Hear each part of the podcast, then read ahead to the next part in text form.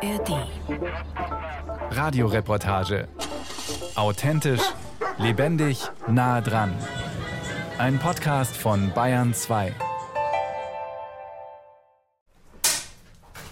Dann können wir nämlich die Fliese verrutschen und kommen dann weiter hinter. Wichtig ist, äh, dass wir hier die Symmetrie einhalten. Möglichst schmale Fugen und die dann auch, dass die überall rechtwinklig sind. Dieter Gabriel hämmert und tritt auf die großen grauen Fliesen auf dem Fußboden, damit die Spalten zwischen den Quadraten kleiner werden. Die Ästhetik ist ihm sehr wichtig. Und die dunkelgrauen Steinplatten machen sich auch gut in dem Badezimmer, das schon ein bisschen in die Jahre gekommen ist. Sie geben ihm einen Hauch von Eleganz. Die Leidenschaft hat sich eigentlich so entwickelt über die Jahre. Und die hat eigentlich auch so einen Schönheitssinn. Ich möchte, dass alles passt und auch der Kunde zufrieden ist. Das ist eine Aufgabe, die ich mir auf die Brust geschrieben habe. Der Kunde, das ist heute eine Familie aus Kaufering, in deren Haus Dieter Gabriel gerade zusammen mit seinem Sohn Philipp das Bad neu fließt.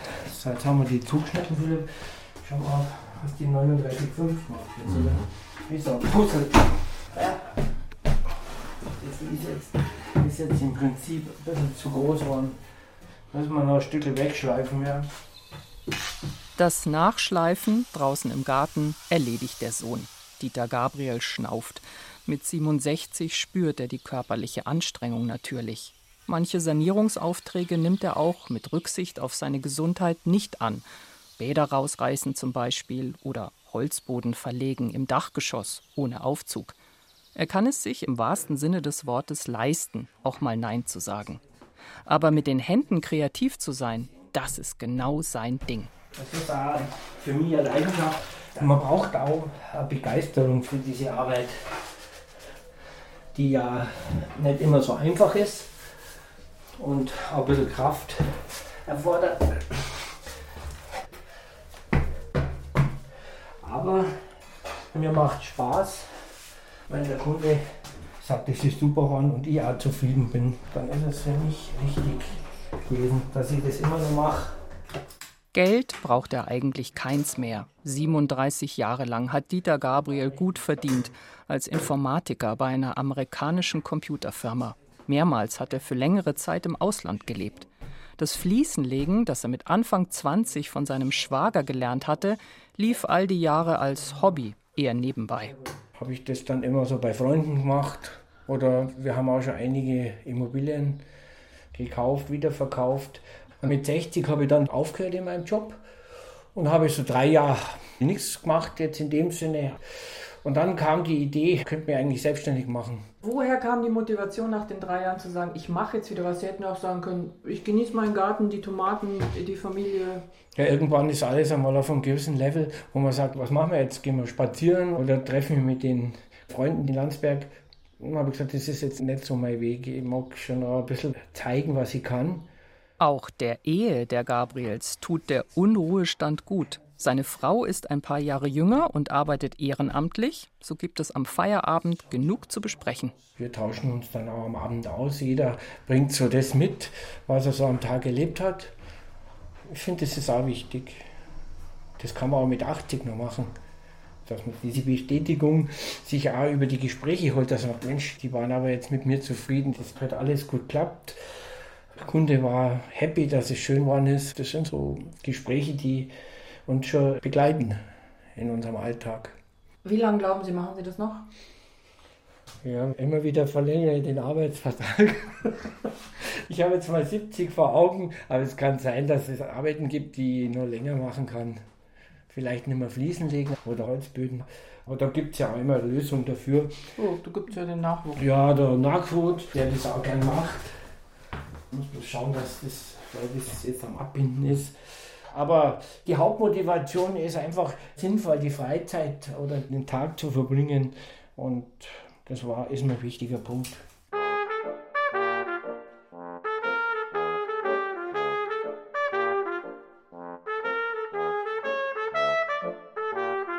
Dieter Gabriel gehört mit seinen 67 Lebensjahren zu den jungen Alten. Er ist körperlich und geistig noch fit, gleichzeitig frei vom Druck der Erwerbsarbeit. Nichts muss mehr, vieles kann noch. Jedes Jahr, vielleicht sogar jeder Tag, an dem noch etwas geht, an dem der Körper noch mitmacht, beim Fliesenlegen zum Beispiel, ist ein Gewinn. Vielleicht gerade weil man weiß, dass es nicht ewig so weitergehen wird. Aber sich aufs Sofa zu setzen und auf das Eintreten der Defizite zu warten, macht wenig Sinn. Das wusste schon der römische Philosoph Seneca. Der schrieb in seiner Brevitate Vitae, zu Deutsch von der Kürze des Lebens, das größte Hindernis des Lebens ist die Erwartung, die am Morgen hängt und das Heute zerstört. Zitat Ende. Oder anders gesagt, die Chancen stecken im Hier und Jetzt, also wann, wenn nicht spätestens im Älterwerden. Der dreijährige Michel schwingt seinen langen Holzstock durch die Luft, denn eigentlich ist er heute ein Hauptmann mit einer echten Lanze. Doch seine Großmutter Helga Müller versucht ihn zu einer Fechtpause zu überreden. Schatzchen, könntest du mit dem Spieß vielleicht ruhig sein? Weil die Tanja Zieger, die macht jetzt Aufnahmen, weißt du? Verstehst du das? Und wenn das nicht funktioniert oder wenn du nicht möchtest, dann holen wir nachher den Papa. Auf Seite legen kann ich auch. Ja, super, super. ist es. Vielen Dank. Was ist das Tolle mit den Enkeln? Was gibt ihnen das? Ich habe Kinder immer sehr geliebt, dieses Authentische, dieses Echte, die sie nicht verbiegen. Das andere ist natürlich, im Gegensatz zur Eltern-Kind-Beziehung, ist die Oma-Enkel-Beziehung. Du hast das ein paar Stunden oder Tage und dann kannst du es auch wieder abgeben. Also das genieße ich total. Helga und Thomas Müller sitzen in einem idyllischen Garten mit Obstbäumen in Neuburg an der Donau. Hier wohnt einer der Söhne von Helga. Insgesamt haben die beiden vier Kinder aus ihren früheren Beziehungen und fünf Enkel. Zwei weitere sind gerade im Werden. Wir müssen es nicht erziehen, wir haben keine Verantwortung. Ich darf auch mal verwöhnen. Bei mir gibt es mal ein Gummibärli. Das machen wir manchmal auch heimlich. Ich finde auch toll, diese unmittelbare Spontaneität ja, und die unmittelbare Liebe, die einem auch da entgegenkommt. Und das ist auch unheimlich bereichernd. Ja, das ist ein Schlagwort, hält dann auch ein bisschen jung.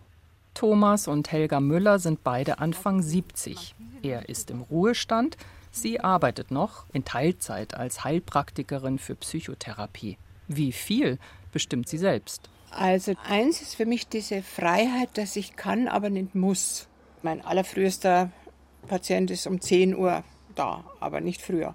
Oder Nachmittag lasse ich frei, weil ich mit Thomas eine Radeltour oder eine Wanderung machen möchte. Also diese Freiheit, selber entscheiden zu können. Das ist für mich ganz schön in dieser Lebensphase. Ja, das sehe ich auch so, weil wir sind natürlich in der glücklichen Lage, dass das Geld reinkommt von der Rente. Und natürlich genieße ich es auch, dass ich mit der Helga sehr viel Zeit habe, dass ich mit dem Kindern und Enkeln sehr viel Zeit habe. Wir reisen gelegen mit dem Wohnmobil durch die Gegend, das macht uns auch viel Spaß. Kennengelernt haben die beiden sich vor gut 20 Jahren. Da waren sie Anfang 50. Wie man eine gute Beziehung führt, das haben beide erst im fortgeschrittenen Alter so richtig erfahren. Dass man immer diese unrealistischen Erwartungen hat an den Partner. Dass man immer erwartet, der Partner müsste einem alles das erfüllen, damit es einem selber gut geht. Also ich habe einfach auch gelernt und das gehört für mich auch zu dem Thema in der zweiten Lebenshälfte. Was sind denn meine echten Bedürfnisse? Nicht die Kompensationen, sondern wirklichen Bedürfnisse. Und wie kann ich mir die selber erfüllen, damit es einem selber gut geht? Zu ihrer erfüllten zweiten Lebenshälfte gehört für Helga deshalb nicht nur ihr Partner, sondern auch ihre Tätigkeit als Therapeutin, ihre Söhne und ihre Enkelkinder. Für Thomas ist das manchmal nicht so leicht zu akzeptieren, aber eben auch Teil der Beziehungsarbeit im fortgeschrittenen Alter. Helga hat von Beginn an gesagt, die Kinder sind eigentlich an erster Stelle, weil sie auch als Erste da waren. Das habe ich dann zwar gesagt, okay, das ist für mich okay, aber in manchen Fällen gibt es eine gewisse Eifersucht. Jetzt rennt sie schon wieder ihrem Sohnemann so hinterher und lässt mich hier. Mm, mm. Und durch dieses Beschäftigen habe ich auch gelernt, das anzuschauen, zu merken, haha, hallo, jetzt bist du schon wieder in diese Falle getappt. Und dass ich auch bewusster damit umgehe, wenn ich wieder in alte Verhaltensmuster reinfalle und merke, stopp. Das gehört jetzt eigentlich in die Vergangenheit. Das hat jetzt mit der jetzigen Situation gar nichts zu tun. Und dann ist man immer so identifiziert mit der ganzen Thematik und kriegt ein bisschen mehr Distanz und kann auch viel besser damit umgehen.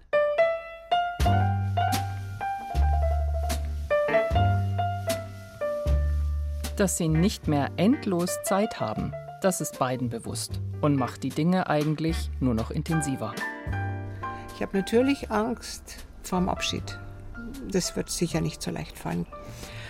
Aber dass ich jetzt da bin, und zwar ganz da bin, dass ich das bewusst erlebe, dass ich auch dankbar bin, und das bin ich wirklich, weil ich es als Geschenk betrachte, das anzunehmen, was gerade ist, das fällt mir jetzt viel leichter als früher.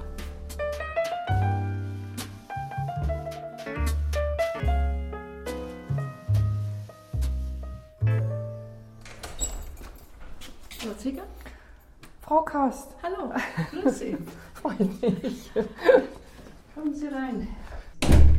Die Schweizer Psychoanalytikerin Verena Kast empfängt in ihrem Haus in St. Gallen. Es gibt Kaffee und Kekse. Die Wasserflasche dreht sie mit Hilfe eines extra langen Flaschenöffners auf. Sehen Sie, das ist jetzt ein Alter, dass man so ein Ding holen muss zum Aufmachen. Ah, weil die Kraft zum Ja. Auf... Äh, die sind aber auch manchmal wirklich fest sind zugedreht. Zu. Ich bin immer ein bisschen wütend, Danke. weil ich dann sage, Sie könnten sich eigentlich ein bisschen auch an die Alten Ja. anpassen. Verena Kast hat bis heute Dutzende von Büchern geschrieben. Sie war Professorin für Psychologie an der Universität Zürich, Präsidentin des C.G. Jung Instituts in Zürich und jahrelang wissenschaftliche Leiterin der Lindauer Psychotherapiewochen. Fast alle Ämter hat sie in den letzten Jahren niedergelegt. 80 ist sie geworden. Das Laufen fällt ihr nicht mehr ganz so leicht, die Hüfte, aber ihre blauen Augen blicken einem wach entgegen. Das Potenzial, das im Alter steckt? Kurz hat man Angst, die Antwort würde negativ ausfallen, aber nein. Was wird in Ihrer Meinung nach besser im Alter? Ja. Also ich muss viel weniger. Also dieses Gefühl von, man muss doch noch irgendetwas beitragen. Deshalb bin ich ja auch immer so skeptisch, wenn man die Alten auch noch instrumentalisieren will, weil ich habe sehr viel beigetragen in meinem Leben. Ich habe viel gearbeitet und jetzt habe ich eigentlich das Gefühl, ich muss nicht mehr. Also ich kann jetzt zum Beispiel auch einfach da hinausschauen, eine halbe Stunde oder dreiviertel Stunden lang. Das ist viel besser.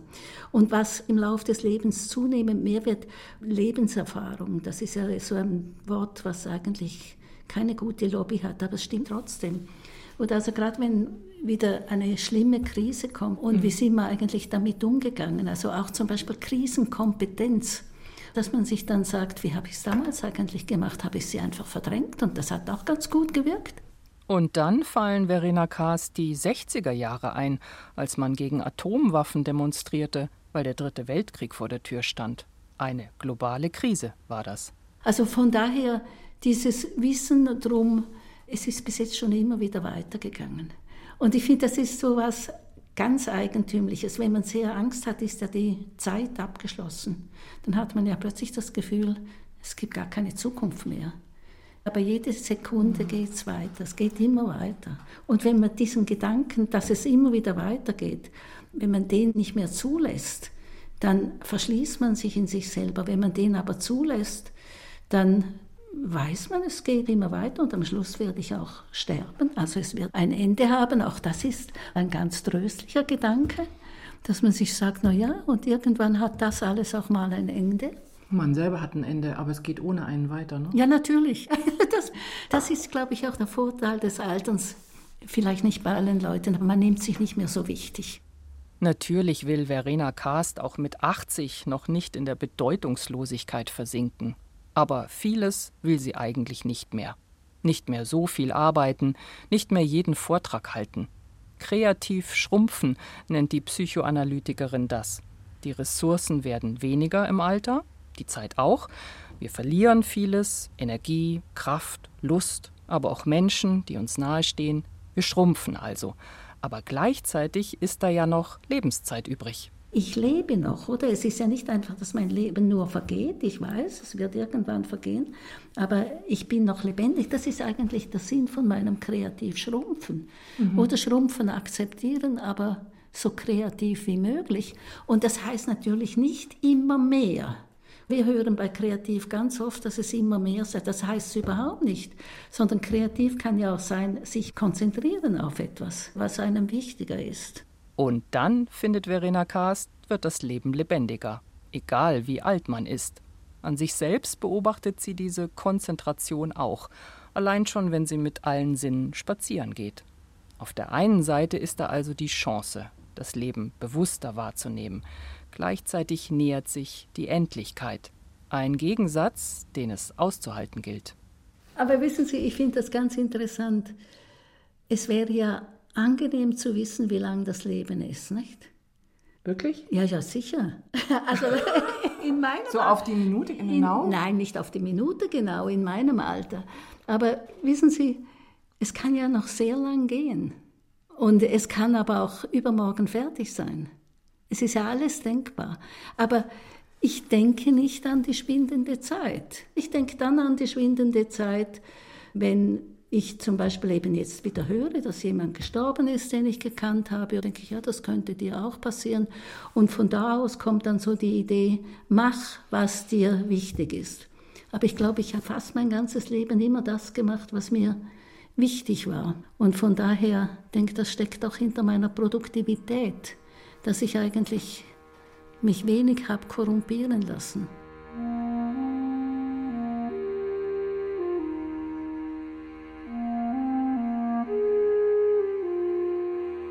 Das Potenzial, das im Alter steckt, ist also bedroht von der Angst, der Angst vor dem Ende, das näher rückt. Für Verena Karst ist die Frage jetzt, wie wir mit dieser Angst umgehen.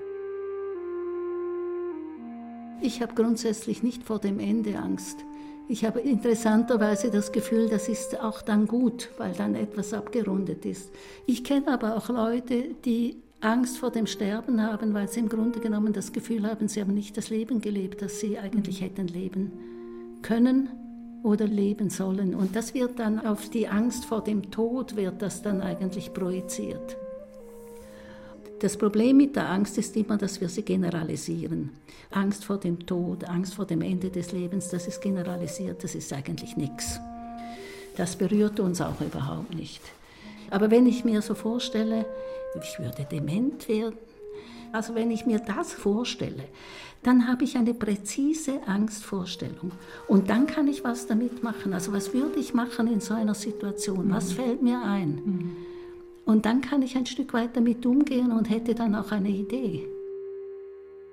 Und auch wenn es zunächst paradox klingt, die Zeit, die noch bleibt, wird zwar weniger, gleichzeitig hat man aber auch mehr Zeit. Zeit für sich, Zeit, Dinge intensiver wahrzunehmen, zu erleben und mit Lebendigkeit zu füllen. Vielleicht mit mehr Leben als früher, als man noch jung war und von einer Verpflichtung zur nächsten eilen musste. Verena Kasts Bilanz in Sachen Älterwerden fällt in jedem Fall positiv aus. Was wird noch besser? Ich finde, in den Beziehungen werde ich viel geduldiger, ich glaube auch, dass man selber merkt, dass man andere Bedürfnisse hat. Es macht mich geduldiger den Menschen gegenüber. Mhm. Und ungeduldiger werde ich all denen gegenüber, die ständig jammern.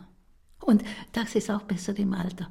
Man kann auch ein bisschen frecher sein. Marquardt hat ja vom Schandmal des Alters geredet oder Schandmalkompetenz. Ich finde einfach, gerade auch weil man nichts mehr zu verlieren hat, kann man auch einfach mal sagen, also das finde ich jetzt echt blöd. Würden Sie trotzdem sagen, der Prozess des Älterwerdens ist ein Prozess, wo man sich aktiv damit beschäftigen muss? Wann beginnt der eigentlich? Wahrscheinlich, wenn man geboren wird. Hm. also,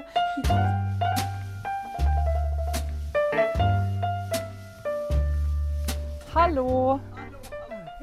Tanja Zieger, hej då, hur står det till? Ein sonniger Sommernachmittag auf einer Gartenterrasse in Utting am Ammersee. Man spricht Schwedisch.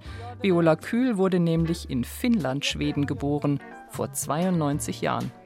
Det sitter i kroppen, den här Während Viola in ihrer Muttersprache von alten Zeiten plaudert, schenkt Roswitha Kunert-Arzberger Kaffee ein und verteilt Kuchenstücke. Ja, du bist ein Kuchenfreak. Ja. Dieses ist noch ein Käse. Das ist Käse. Viola und Roswitha kennen sich seit sieben Jahren. Der Uttinger Verein Füreinander hat sie zusammengebracht. Der Verein bietet unter anderem Nachbarschafts- und Seniorenhilfe an auf ehrenamtlicher Basis. Viola ist mein ältester Fall. Darfst du gar nicht hören. Außer Viola besucht Roswitha noch zwei weitere Seniorinnen regelmäßig. Das heißt, sie kommt auf einen Ratsch vorbei, geht mit ihnen spazieren, vielleicht mal was einkaufen, verbringt einfach Zeit mit ihnen. Das ist nicht immer einfach mit jemandem, der dement ist. Es ist wichtig, da zu sein, sich reinzudenken in den Menschen und ihn da abholen, wo er ist. Und das ist eben manchmal auch ein, kleiner sagen wir, Seilakt, dass man schaut, was kann ich jetzt dazu sagen oder wo hole ich ihn ab. Bleibt man da mehr im Augenblick? Ja, ja, äh, nur, geht ja nicht anders.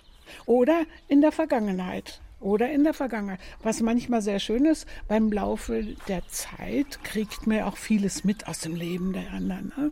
Dann kann man auch ablenken, ist eine gute Möglichkeit. Man beißt sich ja auch gerne mal fest, wenn man nicht das sagen kann, was man möchte als kranker Mensch. Aber das ist eben das Schöne. Das ist anspruchsvoll, aber auch sehr beglückend manchmal. Wie oft seht ihr beiden euch zum Kaffee trinken? Regelmäßig einmal in der Woche. Einmal in der Woche, ja. Und wenn es nötig ist, auch mehrmals. Das mach ich, das mach ich. Möchtest du denn noch? Den Kaffee schaffe ich schon. Soll ich bei der Nachbarin klingeln, die soll den Kaffee machen? Aber ich bin ein Kaffeetrinker. Ja, jetzt werde ich aber gefordert. Ja, ja, und ja, dann auch. Was mache ich denn da jetzt mit dir? Soll ich mal bei Frau Dingens klingeln? Ob sie einen Kaffee hat für dich? Weil Violas Kaffeemaschine heute nach der ersten Runde in Streik getreten ist, muss jetzt eine kreative Lösung her. Roswitha Kunert-Arzberger meistert die Situation wie immer mit viel Humor und Freude. Das ehrenamtliche Engagement mit den Älteren, sie selbst ist 77, macht natürlich Sinn, sagt sie, aber es steckt noch viel mehr drin, als die Klischees vermuten lassen. Das, was man selber daraus zieht, das kommt so nach und nach, das schleicht sich dann so ein. Und das, was man gibt, habe ich nie so verstanden, kriegt man hundertfach zurück. Weil diese Dankbarkeit, die einem entgegenschlägt, man mag gar nicht darüber reden eigentlich, da wäre ich schon wieder sentimental. Aber das ist so eine ganz besondere Art. Das ist so, so schön. Und man hat abends das Gefühl, ja, hast du einen schönen Tag gehabt. Und da kann man sich hinlegen und dann gut schlafen. Ne? Noch so ein Potenzial, das im Alter steckt. Die Fürsorge für jemand anderen. Oder besser, die Fürsorge umeinander. Und vielleicht auch gut, wenn die sich gar nicht so leicht in Worte fassen lässt. Wobei es Roswitha Kunert-Arzberger ziemlich gut auf den Punkt bringen kann. Und auch die Fürsorge der anderen, der Menschen, mit denen man zusammen ist, die fragen dann auch, wie geht's dir? Wie hast du denn heute Nacht geschlafen? Profane Sachen. Kann ja auch zu Viola sagen, ich habe heute Nacht überhaupt nicht geschlafen. Du, mir ging es genauso. Ja, alles ist besser, als alleine zu sein. Wenn man auch nicht drüber spricht. Einsame Herbstnächte hat jeder. Und deswegen ist es besonders schön, wenn man seine Zeit teilen kann. Es macht schon was mit einem. Man ist eher zu Hause.